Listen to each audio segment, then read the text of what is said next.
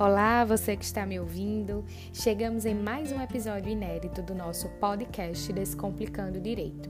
Aqui conversamos toda semana sobre temas jurídicos de forma, como o nome já diz, descomplicada, sem aquele juridiquês enfadonho e que muitas vezes tornam os assuntos tão complexos. Mas hoje vamos falar de um assunto um pouquinho diferente. Durante todo o período pandêmico que vivemos e ainda estamos vivenciando, me questionei como estariam os profissionais que viriam a se formar em meio ao caos. Aulas virtuais, sem aquele contato direto para dúvidas e esclarecimentos com os mestres, estágios tão relativizados com uma demanda bem menor do que o normal. Com certeza não foi um período fácil e começar a vida profissional dessa forma faz tudo parecer mais complexo do que realmente é.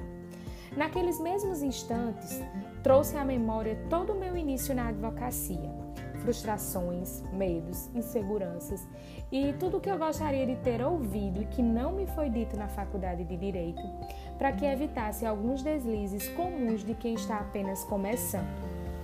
Com esse olhar, e pensando também nas minhas vulnerabilidades, novos projetos voltados à jovem advocacia foram surgindo. Mas calma aí que não serão lançados agora. Mas já sinto palpitações porque a contagem regressiva já começou.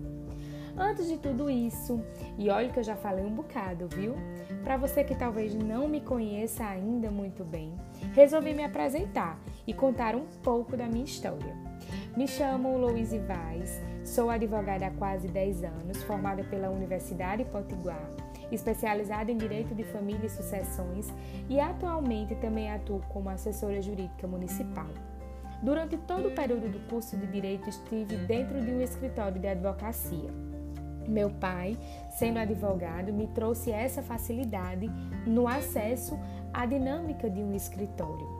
No sétimo período, quando a Ordem dos Advogados do Brasil possibilita que estudantes de direito tenham a carteira da ordem como estagiários, tirei a minha e assim pude me dirigir ao fórum para fazer carga de processos físicos.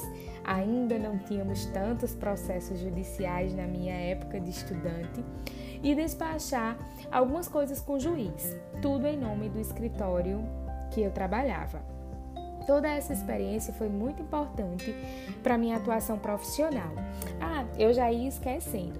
Eu também atuei como estagiária né, no governo do Rio Grande do Norte, né?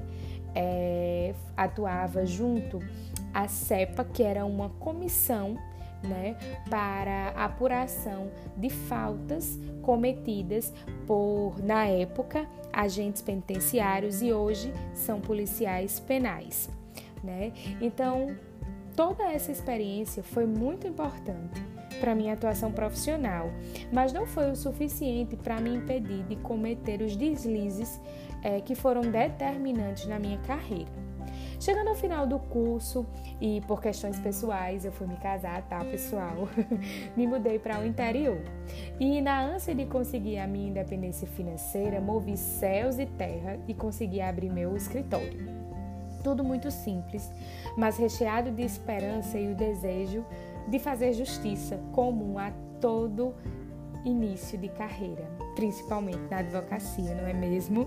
É, no entanto, como em todo jardim, nem tudo são flores. E já no início eu comecei a me deparar com as pedras no meio do caminho. As primeiras causas chegaram, mas junto a elas vieram também os compromissos financeiros do escritório água, energia, internet secretária, aluguel e aí por diante. A demora na conclusão das causas deixava cada vez mais longe o retorno financeiro que eu pretendia para aquele instante. Assim, depois de alguns meses, o desânimo bateu, veio a frustração como consequência e eu fechei. Sabe aquele baque, aquela porta fechada, uma sensação difícil de digerir? Foi isso que eu senti. O tempo passou. Eu continuei trabalhando em casa mesmo, mas sem muito sucesso. Aquela coisa, né, gente? Quem não é visto, não é lembrado. Como teriam em mim referência de advogada se eu própria não me enxergava como tal naquele momento? Veio a maternidade e a vida profissional ficou esquecida. Ou melhor, adormecida. Novamente o tempo, melhor remédio para tudo, passou. E em meio a um turbilhão de problemas pessoais, veio a oportunidade. Alguém que confiou em minha preparação e nos meus anos de estudo. Passado mais algum tempo, já calejada e ciente dos meus erros iniciais, reabri meu escritório. Hoje, LV Consultoria Jurídica, fui estudando mais, me especializando mais, criando meu nicho de atuação, meu método de atendimento, de prospecção de clientes, investindo no marketing jurídico e perdendo medo de me apresentar como advogada. Afinal, hoje eu entendo que foi para isso que eu nasci. Ah, mas olhe, faltaram tantos detalhes para contar a vocês. E olhe que eu já falei foi muito, viu? Mas com tudo isso fica a moral da história.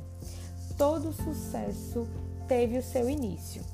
Todo início, independente da forma que se apresente, é turbulento. E que essas turbulências sirvam para você que está no início da sua carreira te impulsionar e não para te derrubar. Se você deseja trilhar pelos caminhos da advocacia, assim como eu, então continua por aqui. Eu tenho certeza que eu posso te ajudar. E aí eu espero que você tenha curtido ouvir um pouco da minha história e que compartilhe o link com todo mundo que puder. Mas não esquece não, tá? Nós temos um encontro marcado toda quarta-feira ao meio-dia. Até a próxima.